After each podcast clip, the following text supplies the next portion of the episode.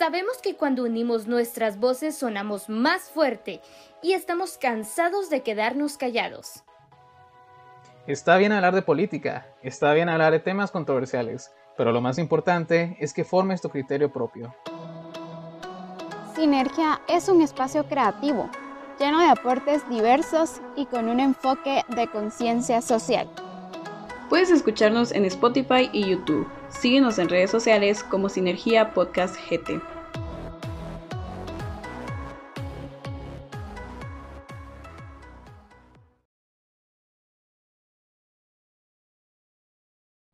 Bienvenidos y bienvenidas a Sinergia, tu podcast de debate, análisis, crítica y opinión. El día de hoy estamos todos aquí reunidos, estamos José, Frank, Nat y Marilyn para discutir sobre las noticias más importantes del país en estas últimas semanas.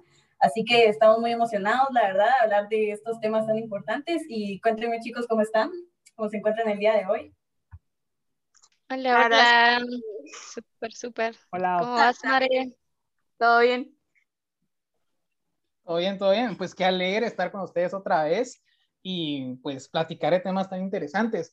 Primero que nada, quería hablar sobre, creo que lo que está más sonando más ahorita, en lo que en estos tiempos tan oscuros puede ser, eh, de llenarnos de orgullo, que son los atletas en las Olimpiadas, están haciendo un trabajo increíble. Vamos a hablar de Kevin. ¿Qué, ¿Qué les parece la actuación de Kevin que acabamos de ver hace un par de horas, que el día que lo estamos grabando?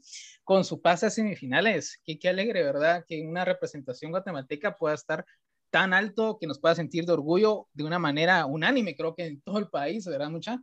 ¿Qué piensan de eso? Cuénteme. Wow, sí, estuvo genial. Mira, yo estuve viendo ese partido y de verdad se siente como esa, ¿cómo te digo yo? Como esa identidad cuando miras a un atleta que sabes que se ha esforzado tanto por llegar hasta donde está y que ahora él venga y se pueda codear con los mejores del mundo en su disciplina, otro nivel. Realmente sí te llena de orgullo y sí creo que lo importante es como tomar de eso que cualquier persona puede llegar a ese tipo de competencias y tal vez no solo en deportes, sino que en otros ámbitos también.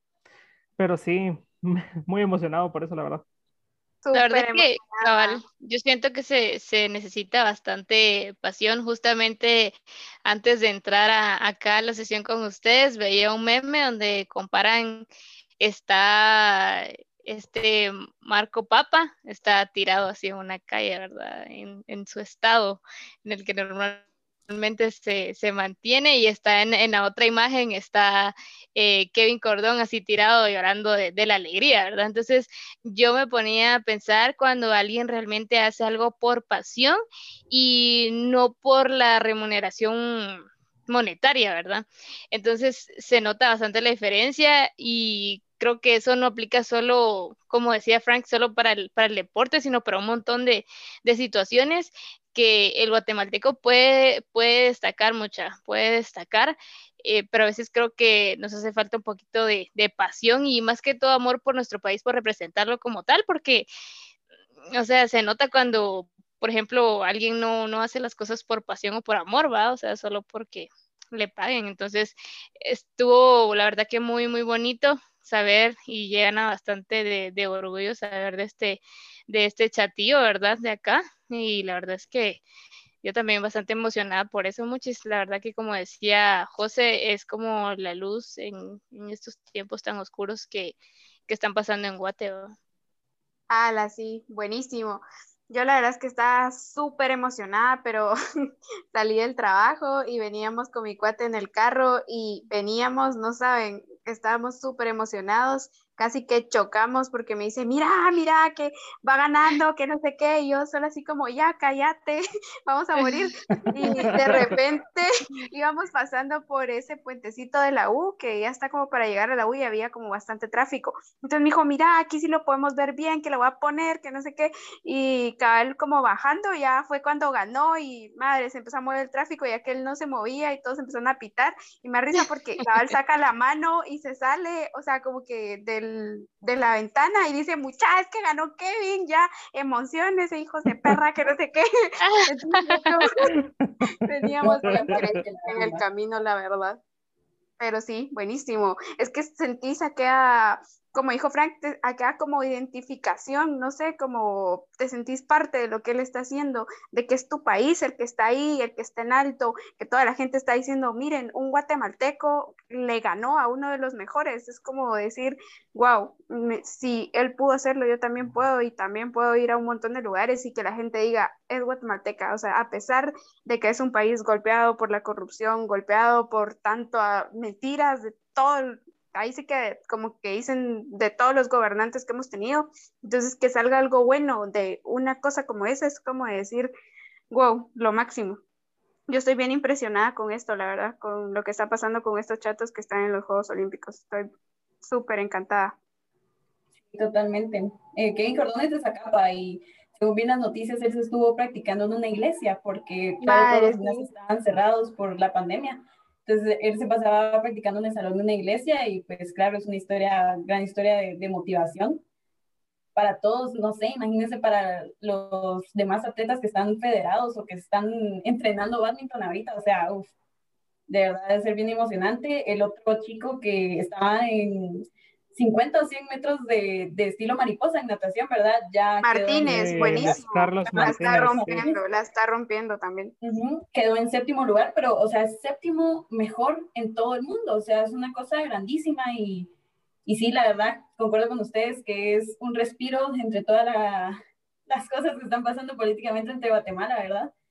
Es realmente bonito ver que al menos dos guatemaltecos y muchos más, ¿verdad? Porque muchos clasificaron en otras cosas, llegaron eh, tal vez no tan alto, pero estaban ahí representándonos.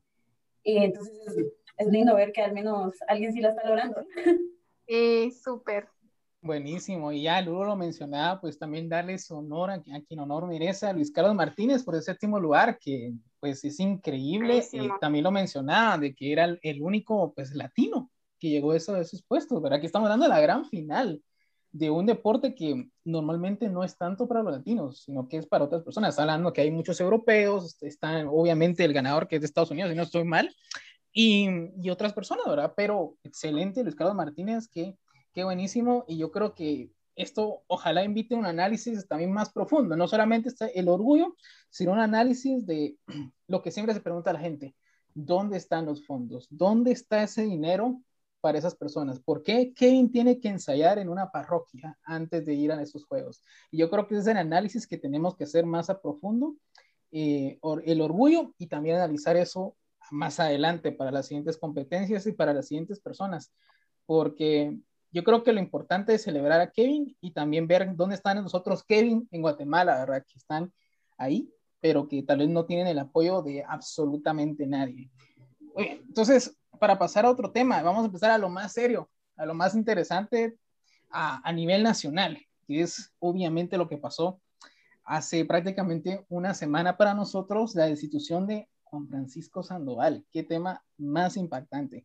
Entonces, eh, ya ustedes han enterado noticias, cómo ido el revuelo desde la destitución, los pronunciamientos del pueblo hasta el día de hoy, con esos comunicados de parte de Estados Unidos y también de otros países en rechazo a la, pues, a la acción tomada por la fiscal general. Entonces, quisiera preguntarles así, reacciones rápidas. ¿Cómo consideran que, que esto afecta a, a, Guatemala y qué repercusiones tiene para el futuro?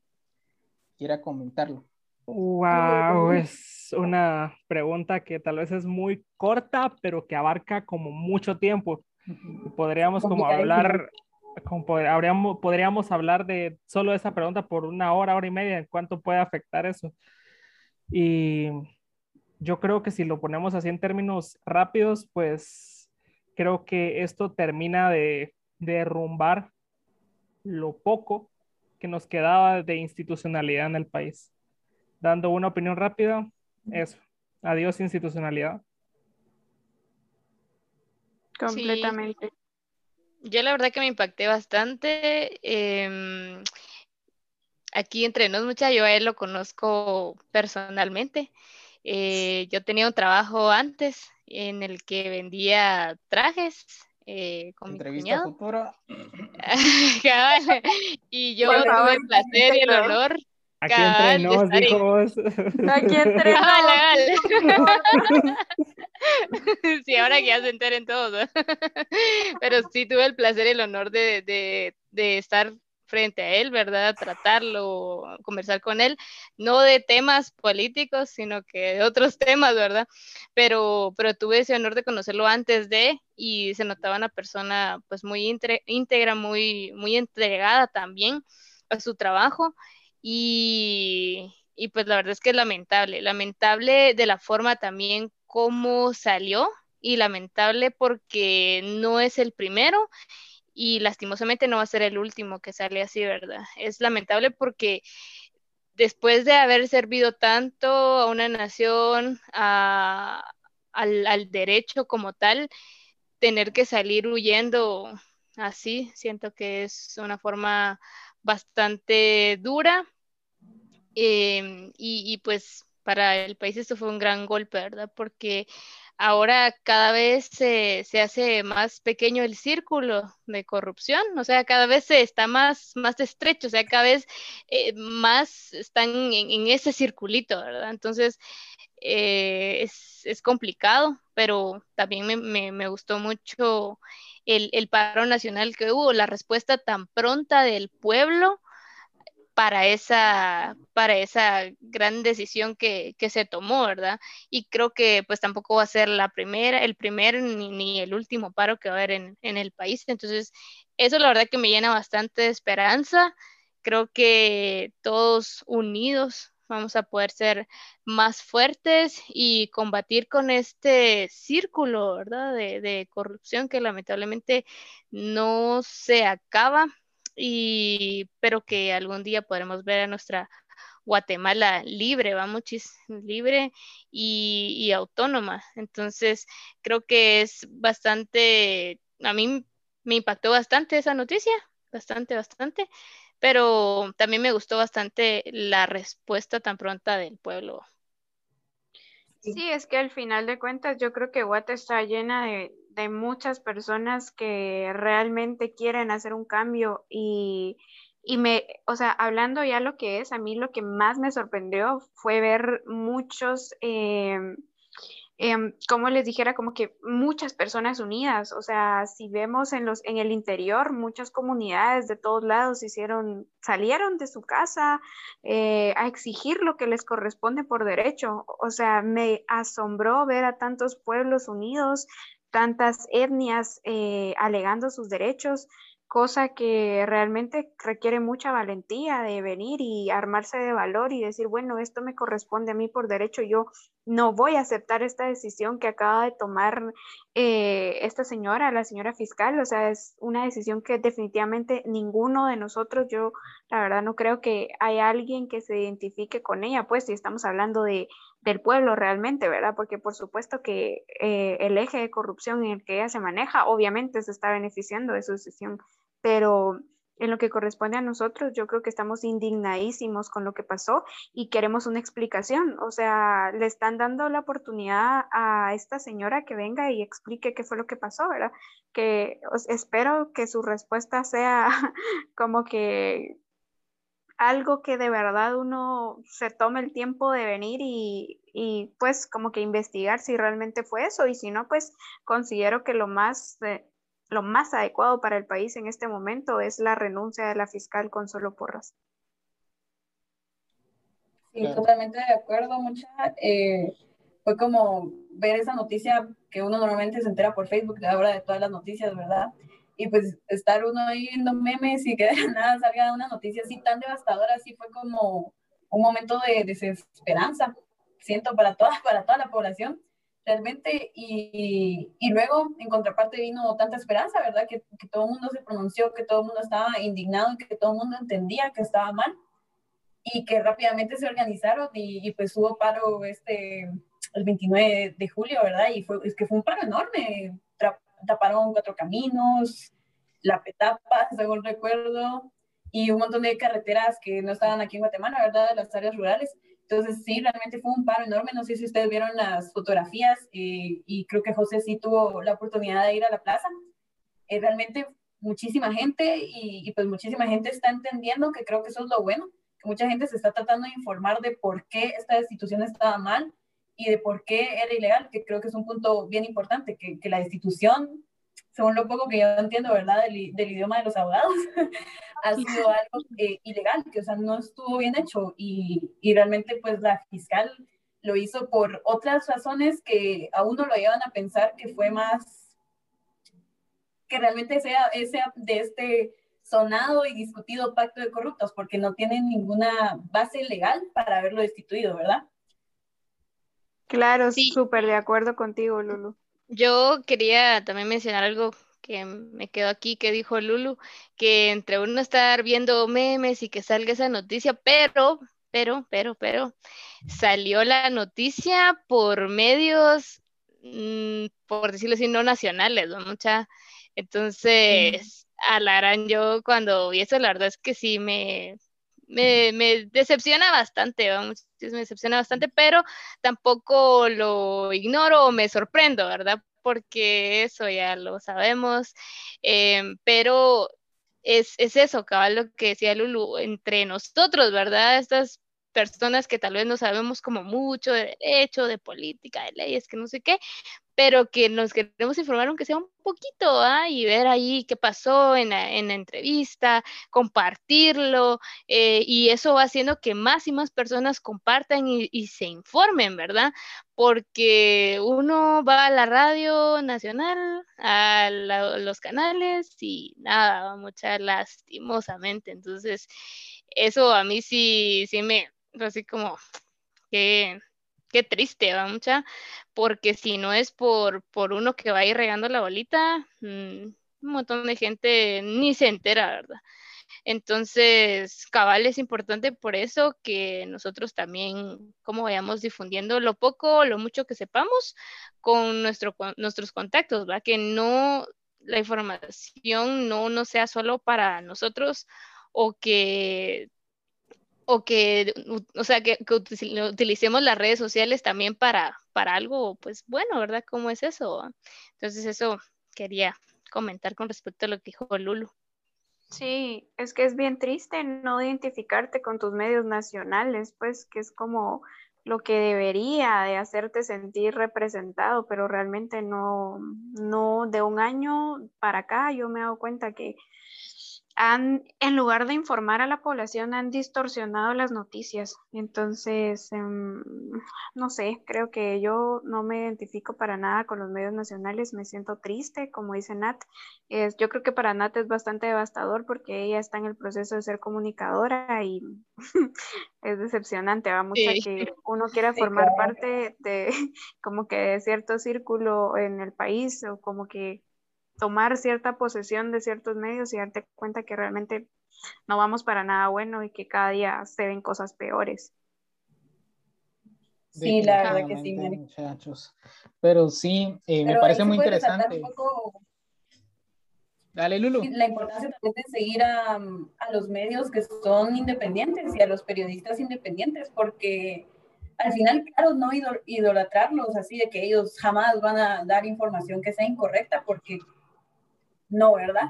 Pero sí, tal vez seguir a, estos otros medios o hasta sería mejor pues informarse a través de amigos que conozcan un poco más del tema a través de podcast, ¿verdad? Eh, porque sí, totalmente algo que también está sonando mucho es que no podemos confiar en, los canales de, de televisión nacionales y, y, se rumorea, ¿verdad? Algo que no podemos confirmar ni negar, pero sí se rumorea que, que, es más de lo mismo, ¿verdad? Que están comprados y que obviamente jamás van a dar una visión en contra del gobierno por lo mismo, ¿verdad? Sí, claro. Por supuesto. Sí, yo creo que es importante tomar en cuenta unas cosas. Eh, todos los medios de comunicación es inevitable que tengan un sesgo. Yo creo que ya la que buscar la objetividad en un medio de comunicación es una batalla creo que está un poco perdida.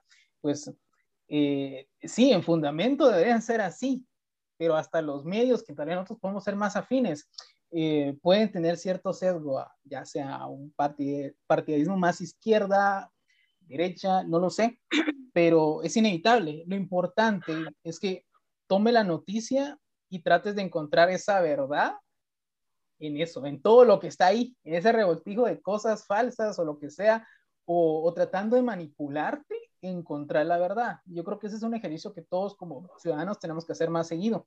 Porque claro, yo, yo puedo buscar una noticia en un medio de, de publicación que sea nacional, que esos que son tan comunes, ¿verdad?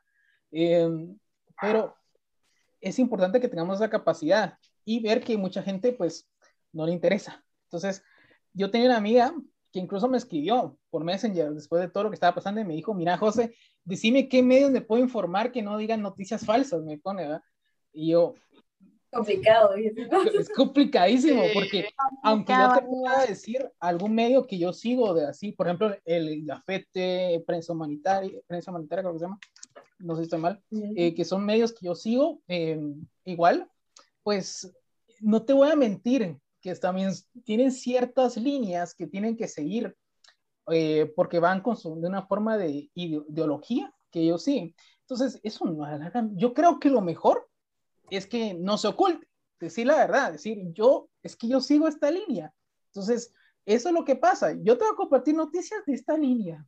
Entonces, eh, yo creo que es mejor decir la verdad. Entonces, yo lo que le decía ya, mira, seguí estas páginas, pero tenía claro que lo importante siempre va a ser es que formes un criterio y que trates de encontrar esa verdad entre todo eso.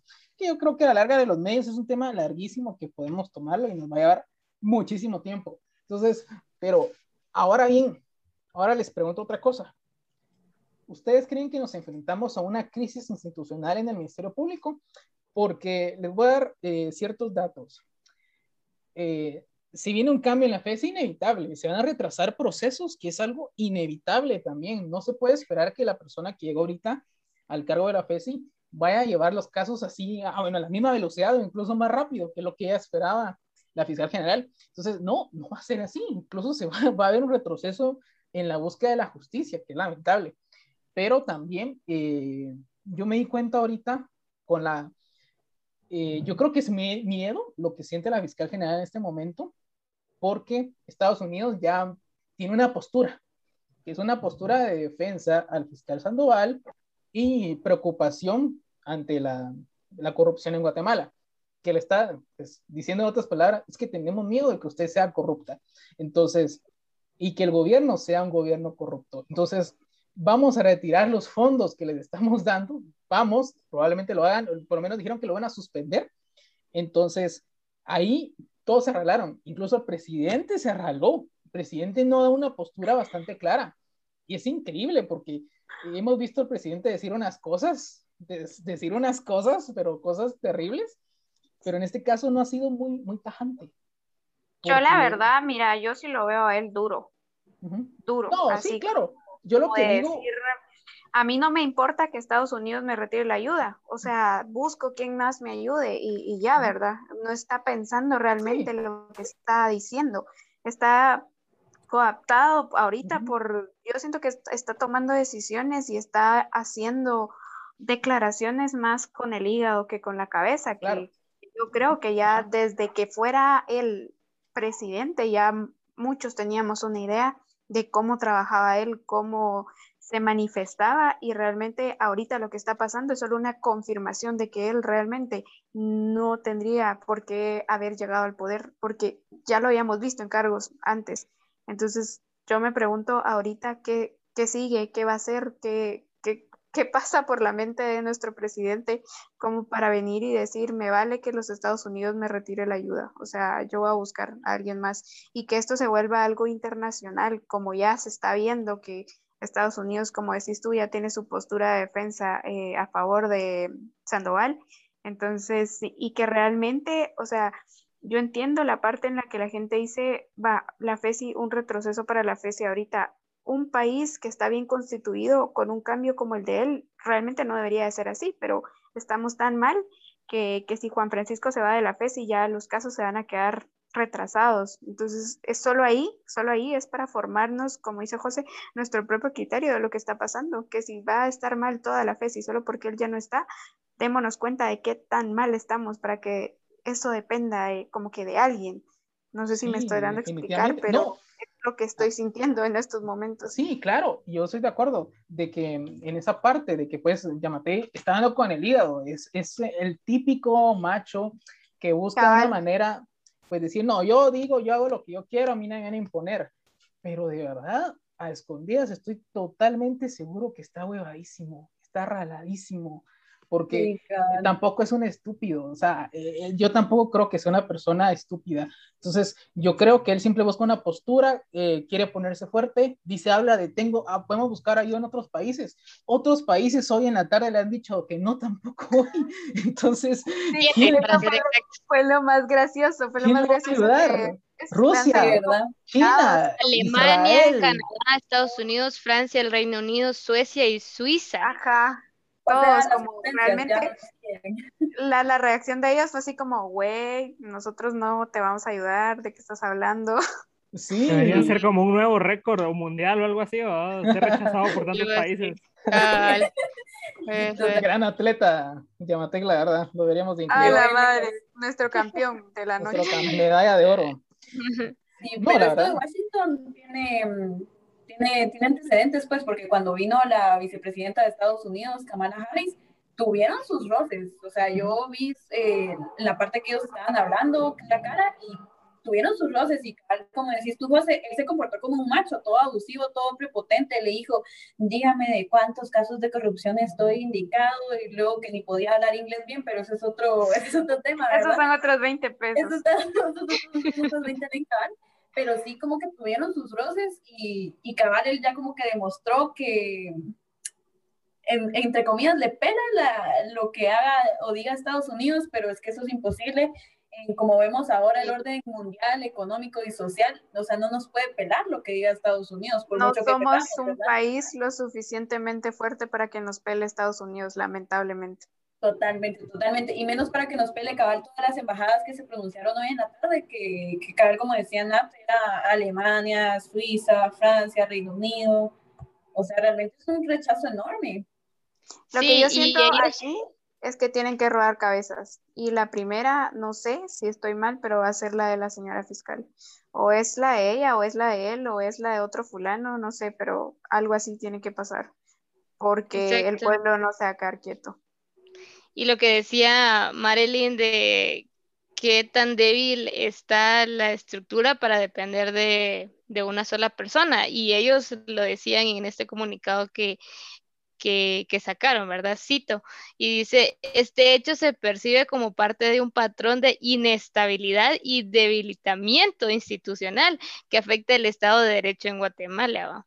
O sea, y cabalba, no debería ser así, no por una persona que se vaya todo se va a derrumbar, pero lamentablemente como hay demasiadas personas que en, este círculo, sigo diciendo, ¿verdad?, de corrupción. Entonces, cuando una persona que realmente no está en eso, no abandona el barco, es cuando ya todo se viene para abajo, muchísimo. Es que es difícil, la verdad se, se, ve hasta en los ministerios cuando por ejemplo, hay un ministro, por ejemplo, me voy a ir con el de economía para hacer más las cosas más sencillas, como que cambian al ministro de economía, ok, hacen el cambio y todo.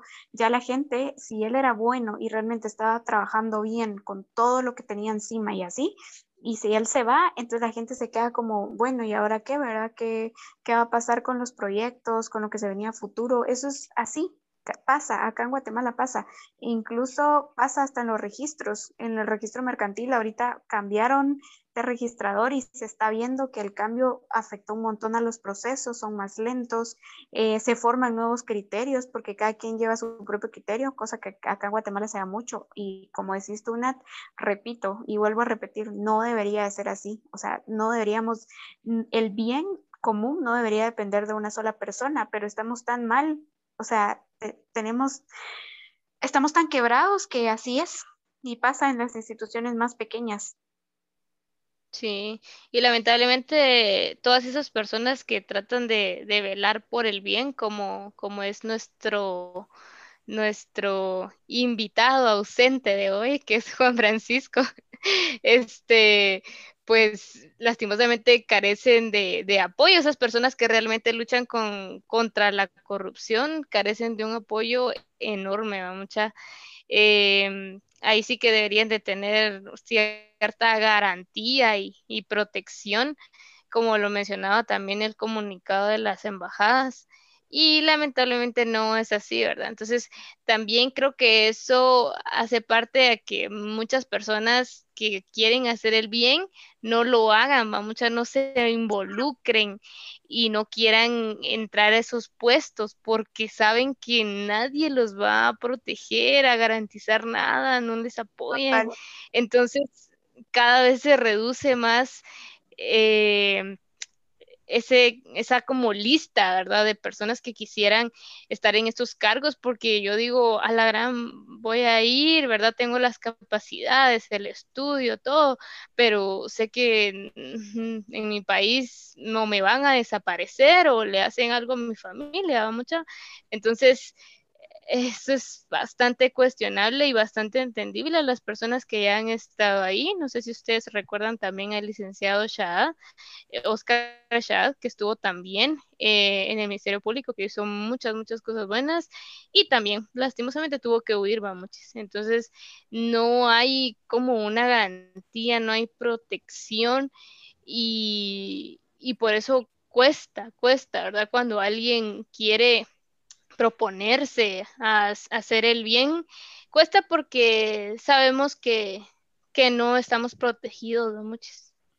Efectivamente, sí, y no hay, no, no existe esa protección en sí porque estamos arrastrando un tema de impunidad, un tema de desigualdad, un tema de corrupción tal cual, pura, pura corrupción desde gobierno tras gobierno tras gobierno.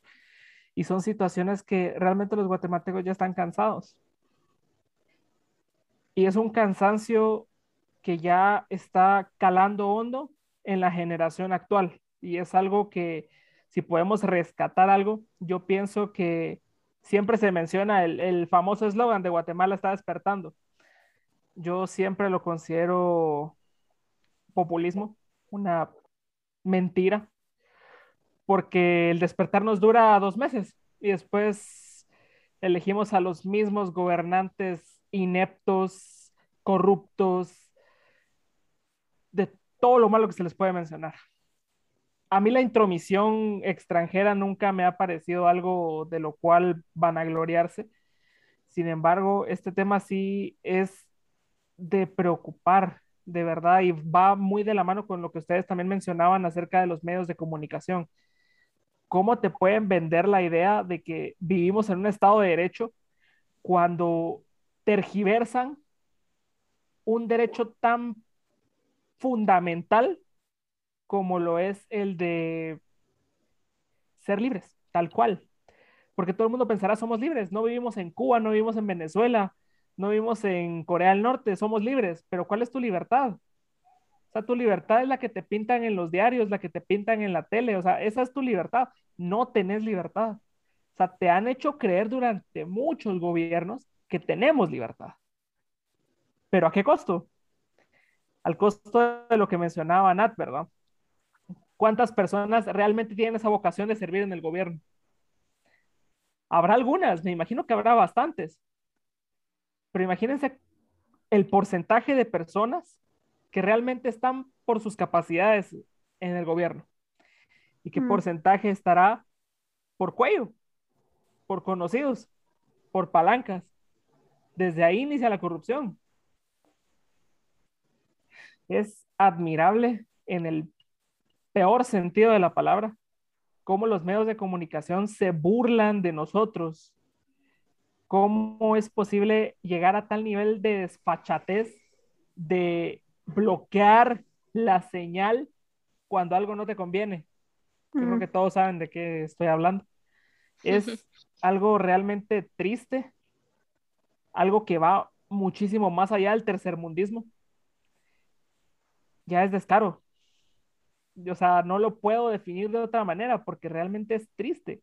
Ya no basta encuadrarlo en un tipo penal, como futuro abogado, yo creo que estoy adecuado, estoy moldeado a llevar todas las circunstancias del día a día al modo legal, porque eso es lo que yo hago. O sea, veo algo, pues automáticamente yo veo las vías legales. pero con este sistema que tenemos actualmente es algo que ya se escapa de la mano de cualquiera, de verdad. Y realmente necesitamos un cambio. Definitivamente, mucha. Y muy pronto vamos a seguir platicando un poco de esto. Solo vamos a ir a un pequeño corte comercial en el cual nos van a hablar de cosas muy interesantes y pronto volvemos. Así que no se vayan. El análisis y el debate regresarán muy pronto. Mientras tanto, puedes unirte a la conversación dejando un comentario en YouTube. No olvides dejar un like, suscribirte y compartir este podcast. Y también puedes seguirnos en Instagram como Sinergia Podcast GT.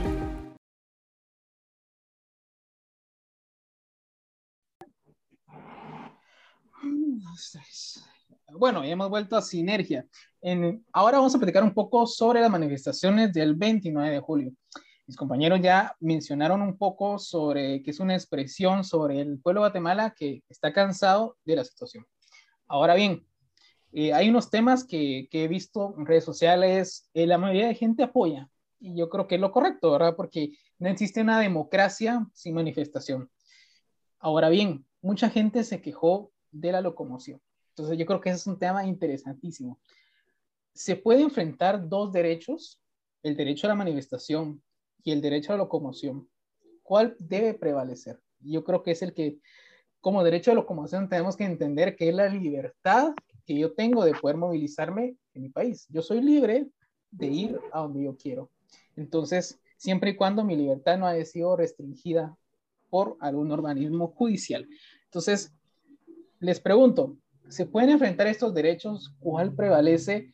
¿O estamos hablando de alguna gente que, que se, se, ve afectada y que le molesta la situación simplemente y que, es, que, y que le gusta quejarse.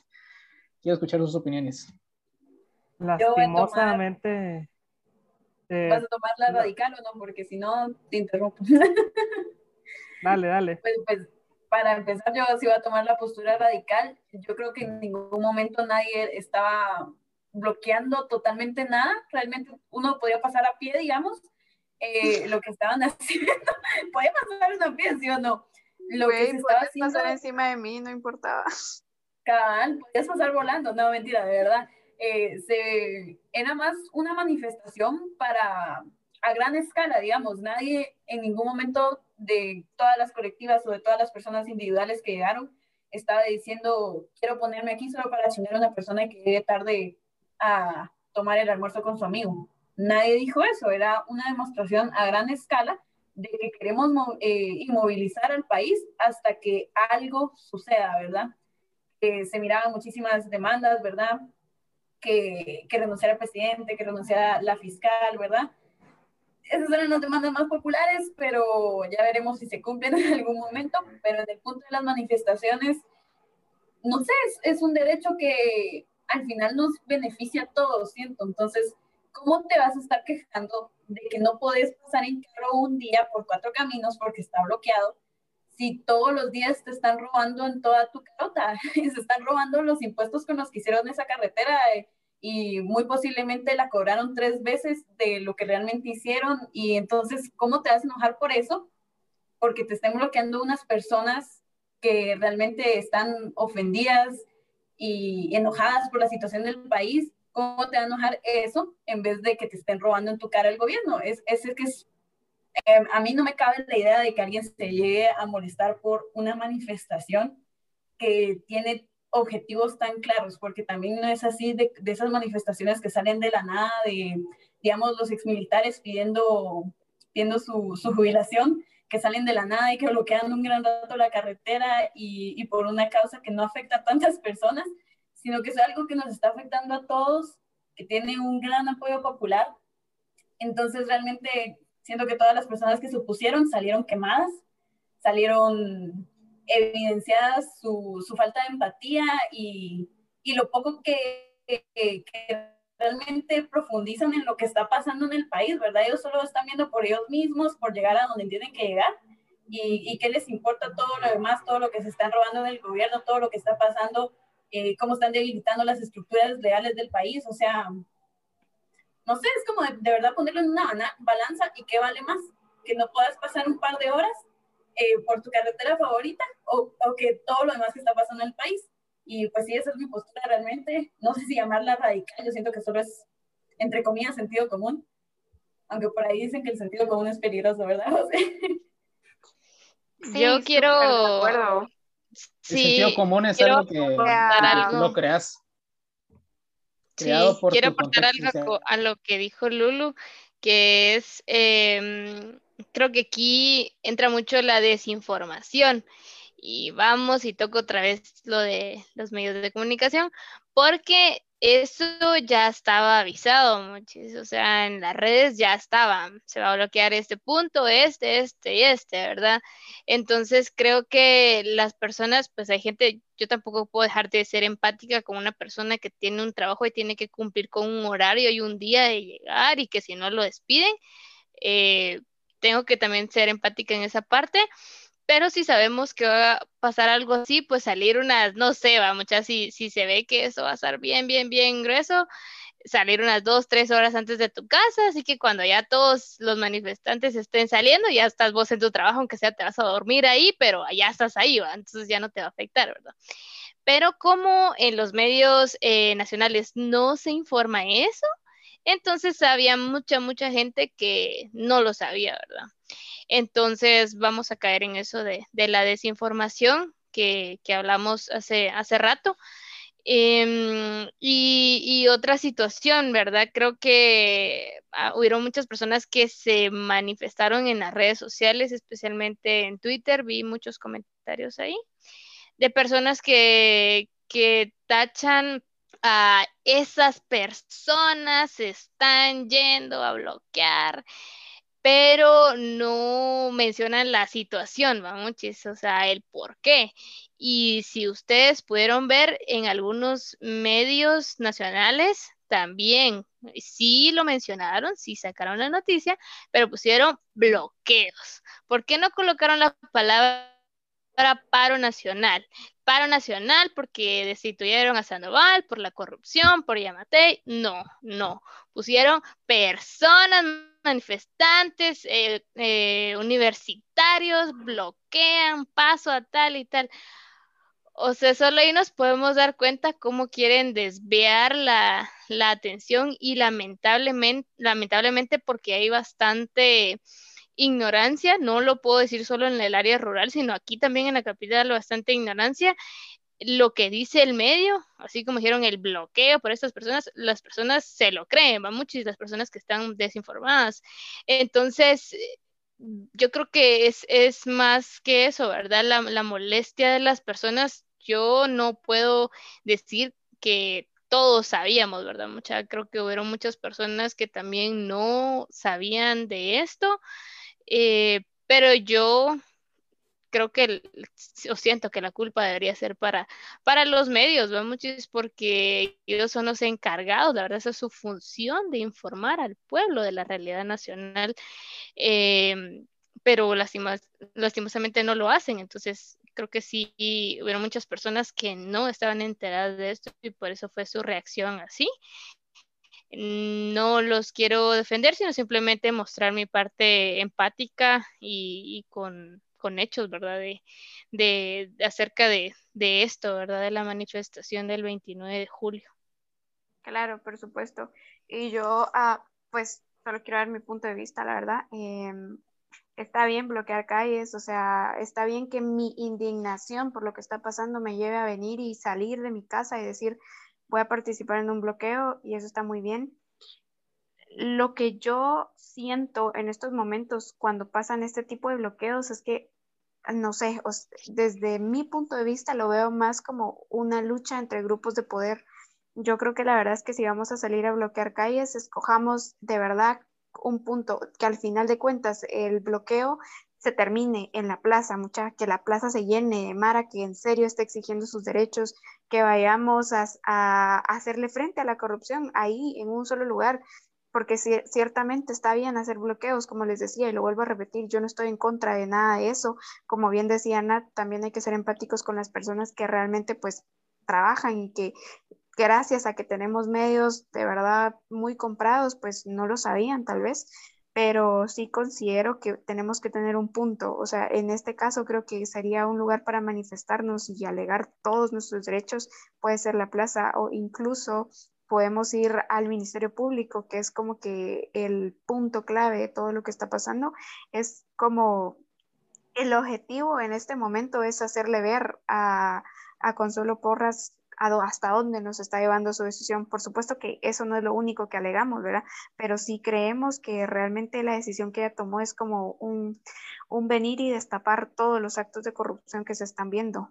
No es solo ese, sino muchos otros más que se han venido dando, pero sí considero eh, ver bien realmente, o sea, como que venir y, elegir un punto clave y darse cuenta de que si estamos unidos en un mismo punto vamos a hacer mucho más y se va a dar algo grandísimo. Y, de verdad me asombró, como les decía, eh, ver en el interior a varias comunidades reunidas y se veía, para mis ojos, se veía hermoso, porque eran muchas personas juntas.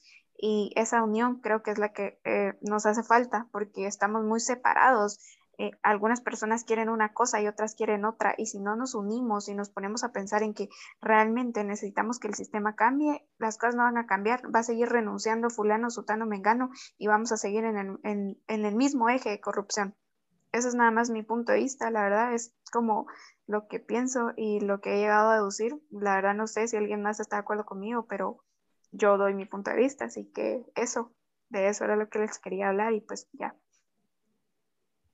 yo voy a compartir mi punto de vista con Lulu, porque no puedo estar tan ciego ante la realidad nacional. Si bien las personas no se enteraron del bloqueo, si bien las personas no supieron que iban a tapar tal calle, tal, tal carretera o lo que sea, mano, no puedes estar tan ciego para no ver lo que, lo que está pasando en tu país. Literal. O todos los días son asesinatos, nuevos casos de corrupción, son madres, si, si, me si me pusiera a enlistar todos los tipos penales que se cometen a diario en Guatemala, pues no termino tampoco. Entonces, yo puedo definir este tema con dos situaciones. Conformismo privilegiado y, em, perdón, era acomodamiento privilegiado y conformismo acomodamiento privilegiado. ¿Por qué? Tal vez tu estrato social, tal vez tu apellido te hace perder el interés por la realidad nacional. Tal vez eso te, te, te, te venda los ojos y no te deja ver lo que está pasando. Y bien está la otra parte, la parte obrera, la parte trabajadora, que bien dice, ay, pero ¿por qué hacemos esto? O sea, ¿por qué tapar el paso? Realmente cada vez que escucho eso, ¿por qué hay tanto delincuente bloqueando las calles, tanto delincuente bloqueando las carreteras? De verdad que es una indignación tan grande, porque lo único que puede venir a mi mente es todo el hijo de putal, de verdad, que está en el gobierno robando a manos llenas, construyendo sus mansiones, comprando carros, comprándole carro a la esposa, al amante, a los hijos, al chucho, lo que querrás, y ver tantos casos de niños con desnutrición, tantos casos de niños que mueren por inanición, tantos casos de niños desatendidos en los hospitales públicos. Eh, de verdad, es una rabia la que me, la que me da siempre que escucho ese, ese tipo de, cuando escucho ese tipo de personas. Y no puedo pensar en otra cosa que no sea o acomodamiento privilegiado y conformismo. El conformismo también lo, lo, veo yo como lo acomodo yo cuando, cuando dicen, pero ay, pobre el empresario, pobre este, pobre el otro, mano, te están pagando lo mínimo, menos de lo mínimo. No puedes estar defendiéndolo. O sea, ¿dónde está tu sentido de, dónde está tu sentido común para empezar? Y luego, ¿dónde está tu sentido de igualdad? O sea, no puedes idolatrar a esas personas solo porque se les, se les ocurrió poner una empresa antes. Literal. Pero dándole respuesta a la pregunta de, de José, yo creo que no son dos derechos que se contraponen, sino que realmente se complementan a la realidad nacional y al contexto que actualmente nosotros estamos viviendo. el derecho, una de sus características es la adaptabilidad. O sea, debemos ser adaptables al contexto histórico actual. Y no son dos derechos que realmente se contradigan a priori. En realidad, el derecho a la locomoción es eso, tal cual, y como dijo Lulu, lo tenemos. Y el derecho a la manifestación es otro, también lo tenemos. Es simplemente de observar qué es lo que está pasando afuera para ver cuál va a pesar más hoy. Puede que mañana pese más el derecho a la locomoción. Puede que pasado mañana pese más el derecho a la libre asociación. Puede que en tres días el derecho a la vida. Somos seres humanos, somos cambiantes. Y la realidad es cambiante.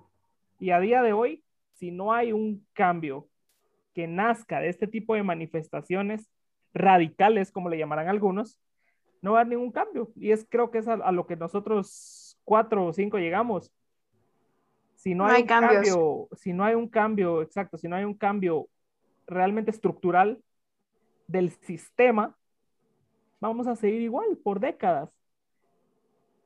Por supuesto, si no hay un cambio en las comisiones de postulación, si nuestro sistema de elección no cambia, vamos a seguir igual y vamos a seguir votando por los mismos, como dijo Frank, por los mismos hijos de puta toda la vida, siempre vamos a seguir en las mismas si no hay un cambio. Ahí es donde tiene que haber el cambio. Y ese cambio puede ser y es que nace este tipo de manifestaciones y de este tipo de, de que uno dice, ya basta, ya estoy cansada, estoy cansada de que mientras que los diputados se receten dietas de verdad que son insólitas, mucha gente se está muriendo de hambre. Estoy cansada de que muchas personas del sector privilegiado puedan irse a yo qué sé, sanatorios súper famosos, mientras que en los pueblos una persona haya tenido que cargar a su esposa en un mecapal para que le dieran atención médica. O sea, estoy harta de ver lo mismo de siempre, de ver gente en las redes sociales defendiendo monumentos, defendiendo las calles, defendiendo a los diputados, defendiendo a Mara, que realmente, ¿qué les pasa? No se dan cuenta que ni siquiera, que es como de, ellos son así como de, güey, ni siquiera te conozco, no te ubico. Entonces, como que, ¿por qué venís y alabas un nombre de alguien que ni siquiera sabes cómo está trabajando, qué es lo que está haciendo realmente en el gobierno? No puedo venir yo y defender los ideales del hijo de Roberto Arzú, por ejemplo, que he visto mucho en redes sociales, o sea, es increíble, pero sí he visto gente así como, es, sí, sí, es lo máximo. Este tipo de verdad, no, no entiendo ese tipo de pensamiento. Creo que ese tipo de personas son las que se deben de poner a pensar realmente en lo que estamos viviendo actualmente, de qué lado estamos. ¿Estamos del lado del pueblo o estamos del lado de la gente que está arruinando al pueblo? ¿De qué lado nos vamos a quedar? yo creo que es como de, después de este podcast, realmente como dijo José también, eh, investigar, informarme de quiénes están en el poder ahorita. Yo voté por ellos, yo los conozco realmente, o sea, venir a investigar qué está pasando actualmente, eso es como lo más importante y que realmente nazca un cambio, que haya revolución, o sea, de verdad, yo escuchaba a una persona que, que decía por ahí como, no, es que no, no tiene que haber revolución, no tiene que haber asamblea, ¿para qué necesitamos eso? Mucha, necesitamos una revolución, de verdad, créanme que es lo deber y analizar el problema por el que estamos pasando, no se me ocurre otra cosa, no se me ocurre otra cosa más que eso. Es lo que realmente necesita el pueblo ahorita, personas que vengan y de verdad se pongan a pensar en los derechos que están faltando acá y las necesidades básicas, que es salud, educación, eso que es tan básico, ni siquiera eso podemos tener mucha, ni siquiera a eso llegamos. O sea, realmente estamos viviendo una vergüenza y no solo a nivel nacional, sino también a nivel internacional. Sí, definitivamente yo creo que es un tema eh, bastante... Yo me recuerdo ahorita cuando mencionaban todo lo de los empresarios, que la mayoría de gente que tal vez se puede estar quejando de este tema, me recuerdo del meme de los Simpsons, donde dicen que alguien piense en los niños, que alguien piense en los pobres empresarios, que alguien piense en esa, ese pobre dueño de todas las riquezas de Guatemala que se está viendo afectado por un día que realmente no le afecta nada en su salario. Entonces, yo creo que es muy importante trabajar en eso. Ahora bien, otro tema que yo creo que es importante, también lo vamos a tomar en cuenta. Eh, vimos participación política de algunas personas también, de algunos diputados, por ejemplo, Aldo Dávila, el, también el diputado Samuel Pérez, que también formó parte de la manifestación, al igual que otros, que tal vez, tal vez yo no estoy ahorita mencionándolos, pero tal vez más de algunos tuvo también, que no, no me recuerdo. También Evelyn Morataya. Evelyn Morataya, claro, la Evelyn Morataya. Y bueno, si hay otro más, pues que se sienta aludido. Ahora bien, em, ¿por qué es tan difícil que esos diputados que son llamados a la oposición política del país, que se puedan unir, que puedan tener intereses comunes, que puedan realmente formalizar algo, porque está bien la queja, está bien hablar en redes sociales bonito, está bien hablar, y, es importante, que es lo mismo que estamos haciendo nosotros como ciudadanos. Ahora bien, ellos que tienen realmente una relevancia política en el país, ¿por qué es tan difícil que se unan? ¿Por qué? Y eso es lo que quiero ver. Y no solamente ellos, sino que también las, otros, las otras entidades. ¿Por qué pareciera a veces que cada quien va por su lado y cada quien tiene diferentes opiniones? y que, y que son, se contraponen a veces. Entonces, Completamente de acuerdo. Yo creo, José, que es lo que te decía, una lucha de poder. O sea, aquí lo único que está viendo la gente es quién lo tiene, quién lo quiere, a quién se lo doy o quién lo va a tomar, qué van a hacer con él. Es eso, una lucha de poderes. Y si eso no cambia, no vamos a llegar a ninguna parte. Totalmente, o sea, nuestra sociedad está fragmentada, lastimosamente, entre la falta de información que hemos mencionado hasta el cansancio ahorita, ¿verdad? Que realmente no todas las personas tienen la, misma información que uno, digamos, uno puede tener un criterio bien formado y estar eh, informándose de, de, todas las noticias nacionales y estar platicando con sus amigos abogados, pero realmente debido a esa, eh, esa, esa discriminación que ha habido por siglos sistemáticamente, muchísimas personas no tienen acceso, justo como le decía Marilyn, ni siquiera a la educación y a la salud. Entonces, ¿cómo le podemos pedir a personas que están viviendo día con día y que están viendo qué comen hoy porque no tienen dinero? ¿Cómo le podemos pedir a ellos que, creen una, una opinión, ¿verdad? Una opinión no informada, ¿verdad? Es, supremamente difícil, siento yo, y, es de las cosas que a mí más me duele de Guatemala, la verdad que, que ni siquiera se le puede exigir a las personas que, que se eduquen, no se les puede llegar a las personas que se eduquen porque no pueden educarse simplemente. Entonces, en esa parte también fue muy bueno ver que son realmente las comunidades indígenas y las comunidades rurales, un gran ejemplo, los 48 cantones, que están convocando a este tipo de, de protestas y que están entendiendo y que, que, están tratando de informar a sus propias comunidades, ¿verdad? Entonces yo por eso es que digo mi postura tan firmemente que realmente los que se quejaron no fueron las personas de los proletarios, ¿verdad? De Guatemala, no fueron esas personas que tenían que ir a trabajar. Digamos, un gran ejemplo que, bueno, ya lo tomo en una parte más cercana a mí, mi hermana y mi papá van a trabajar todos los días de, de 5 a 5 de, de 5 de la mañana a 5 de la tarde, digamos, son, son proletarios, ¿verdad? Somos una familia de proletarios, salimos todos los días a trabajar y estamos informados, gracias a Dios tenemos ese privilegio de, de, poder tener internet, de informarnos. Entonces salieron dos horas antes para hacer su trabajo, ¿verdad? Para no encontrarse con el, con el tráfico. Y yo siento que muchas personas que son consecuentes y que no podían ir al paro, y que estaban informadas, pues hicieron lo mismo, ¿verdad? Esto que habíamos mencionado de salir un poco antes, como decía Nat, llegar a dormir a tu trabajo y luego ya te pones a trabajar, ¿verdad? Eh, pero no, lo que a mí de verdad me molesta es que son las personas, eh, más que todo de la clase privilegiada, las que se estaban quejando. Eh, o sea, de verdad, las personas que iban en, su carrito bien a gusto y que porque no pudieron pasar se daban ahí en Instagram una historia de, ay, es que mire, muchas están bloqueando y que la gran entonces, esa es la parte que, que me enoja a mí realmente.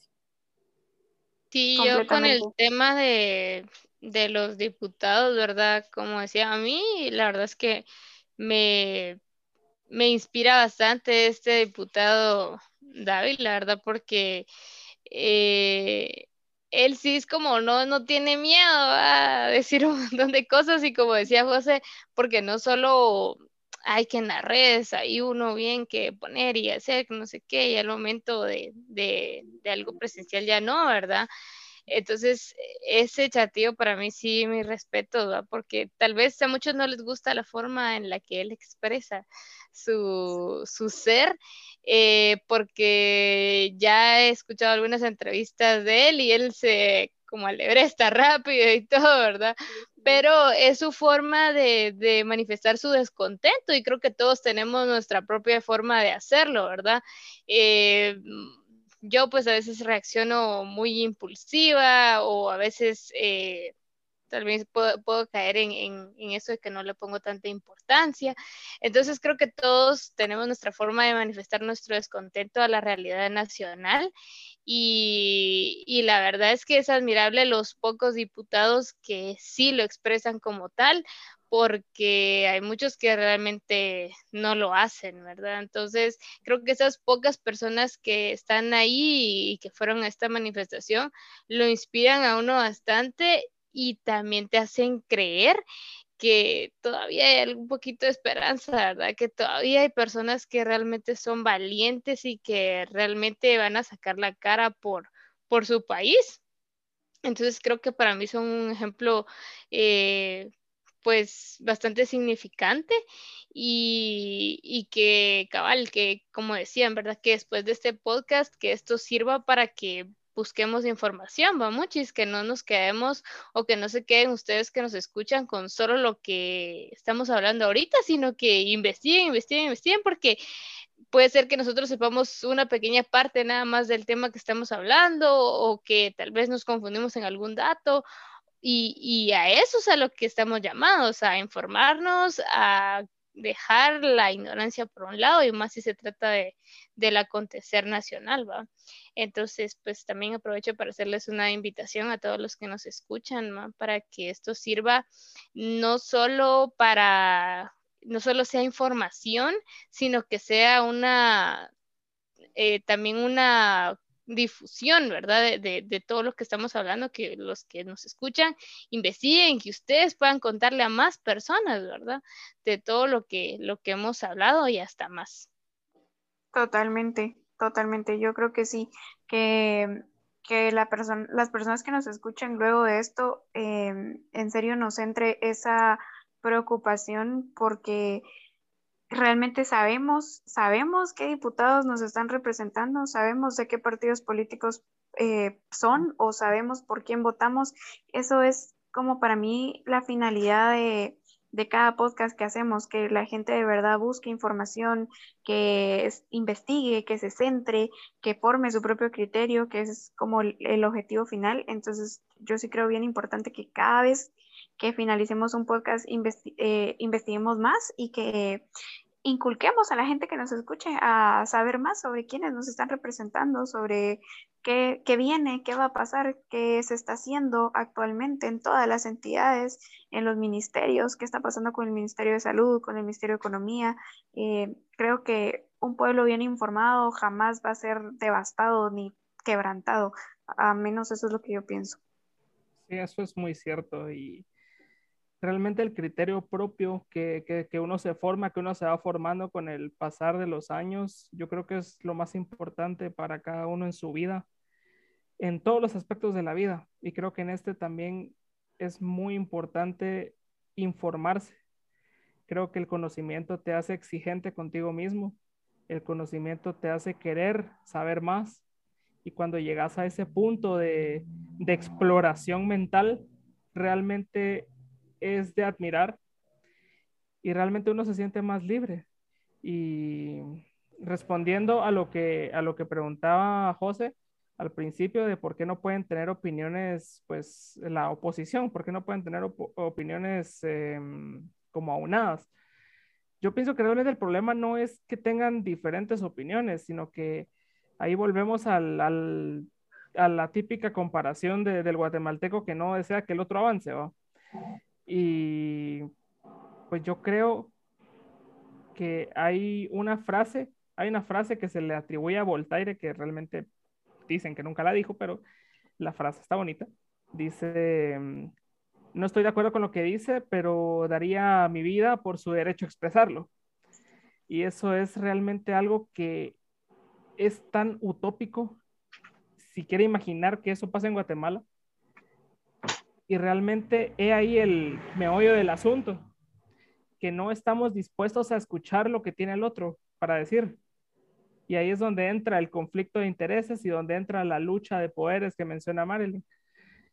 Y pues nada, si tengo que terminar con algo, es el criterio propio, que se vaya formando. Y para todos los que nos están escuchando, realmente el criterio propio va a crear una nueva generación. Yo creo que estamos dando el paso fundamental para todos aquellos que están iniciando o que están apenas conociendo términos políticos, términos jurídicos, que, realmente les son totalmente ajenos en el día a día, pero creo que lo que estamos haciendo es algo fundamental para todos aquellos que ya se cansaron de lo mismo. Realmente este es el paso al que nosotros estamos obligados. Y realmente me enorgullezco de estar dando ese paso y de poder ayudar a otros a dar ese paso también. Es que sí, es justo, comparto completo lo que dijo Frank. Es mi obligación, es mi obligación como ciudadana hacerlo, dar ese paso, eh, incitar a que otras personas den ese paso y que poco a poco se vaya formando una cadena, una cadena y que todos vayamos creando nuestro criterio propio acerca de la situación que estamos viviendo actualmente. Súper importante lo que dijo Frank, solo lo quiero recalcar y que espero que de verdad día a día vayamos formándonos más, investigando más, conociendo más y sobre todo creyendo realmente que si yo tengo este criterio, eh, yo, yo así fue como lo creé, es, mío, nadie me lo puede venir como a tergiversar con información falsa o una cosa así. Una vez yo ya tenga mi propio criterio, yo sé que estoy eh, haciendo uso de mi derecho de libertad entonces vamos a ser un pueblo más informado, con, sabiendo más acerca de lo que está pasando y de verdad siendo muy realistas, tomando muy en cuenta la realidad nacional. Sí, totalmente, Mari. Yo solo quiero rescatar que eh, en el buen sentido, espero que todas las personas que nos escuchan en algún punto se sientan incómodos, porque algo que he aprendido yo es que solo de la incomodidad tú te vas a empezar a reflexionar lo que tú creías que era una base, un cimiento de, tu conocimiento y de tu vida, y que, creías que esto era así porque era así, cuando uno se siente incómodo y escucha una opinión contraria, uno dice, pues, ¿cómo así? Y le dan ganas de investigar, de, aprender más para confirmar que su conocimiento es verdadero o en todo caso para darse cuenta al final, a las muy malas, que, que, había tenido un razonamiento erróneo por mucho tiempo, ¿verdad? Entonces, eh, considero que la, incomodidad es, es, buena en cierto punto es necesaria para poder avanzar. Entonces, hay mucha gente que justo se siente muy incómoda con el tema político porque no le entiende, porque saber de qué hablan, porque no se quiere meter a vergueos, cosas así, pues realmente eh, lo que yo le podría decir a cualquier persona es que los invito a sentirse incómodos. Permítanse sentirse incómodos porque si no, nunca van a aprender, nunca van a creer ese, eh, crear ese criterio propio del que tanto hablamos y que es tan necesario realmente. De los diputados, solo lo único que rescato de ellos es que algunos de oposición fueron los que pusieron eh, el amparo contra la fiscal general. Y, que realmente no, pues no quiero decir nombres porque tampoco quiero alabarlos, siento que eso nos ha, nos ha como salido el tiro por la culata cuando alabamos alguna eh, figura política eh, nos ha pasado con candidatos presidenciales que luego resultan ser algo que no creímos, ¿verdad? Entonces, pues ahí sí que es de nunca, nunca poner ídolos. Siento que Guatemala pone mártires por doquier. ¿Cuántos mártires tiene el USAC? Eh, tenemos mártires desde 1954. Y, y cierto, algunas personas hicieron cosas muy buenas. Sandoval hizo cosas muy buenas, ¿verdad? Pero no es salir a gritar, yo apoyo a, Juan Francisco Sandoval, es salir a gritar, yo apoyo a la lucha de Juan Francisco, Juan Francisco Sandoval contra la impunidad y la corrupción. Siento que con eso me puedo quedar yo. ¿Y, qué dice José? ¿Qué dice José? ¿Qué opina? No, así corto porque se nos acaba el tiempo, pues solamente eso, el, el, yo creo que Lulo lo dejó muy bien y bien explicado, ¿verdad? No se trata de nombres, sino de rescatar instituciones que están corrompidas. Entonces, yo creo que es el mensaje que también que todos mis compañeros pues compartieron de su manera y es muy importante. Ah, pues como les mencionaba, el tiempo se nos acaba, tenemos muchos temas que platicar todavía, tenemos mucho, mucho que hacer, eh, pero ya habrá otra ocasión para poder hablarlo, tenemos más tiempo, nos vamos a seguir informando, especialmente el tema de Francisco Sandoval, vamos a seguirle teniendo una, pues una sintonía, informarnos un poquito más de lo que pasa en esta semana que viene y se lo vamos a compartir también. Entonces, eh, nos pueden seguir en nuestras redes sociales, como ustedes saben, de Sinergia Podcast, en, en, Instagram, en YouTube y en Spotify también. Entonces, ahí pueden estar más enterados de lo que esté sucediendo. Les vamos a compartir más noticias para que estén y ustedes pueden interactuar con nosotros, mandando mensajes, comentar, lo que sea, lo que sea, su opinión, por supuesto, así como los compañeros la dieron, su opinión también muy importante y su criterio. Entonces nos despedimos. Pasen una feliz noche, feliz, buenos días, buenas tardes, en el momento que nos estén escuchando. Bueno, nos despedimos. Adiós. Chao, chao. Chao. Sabemos que cuando unimos nuestras voces sonamos más fuerte y estamos cansados de quedarnos callados. Está bien hablar de política, está bien hablar de temas controversiales, pero lo más importante es que formes tu criterio propio.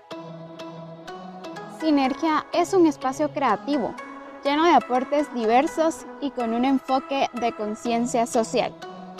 Puedes escucharnos en Spotify y YouTube. Síguenos en redes sociales como Sinergia Podcast GT.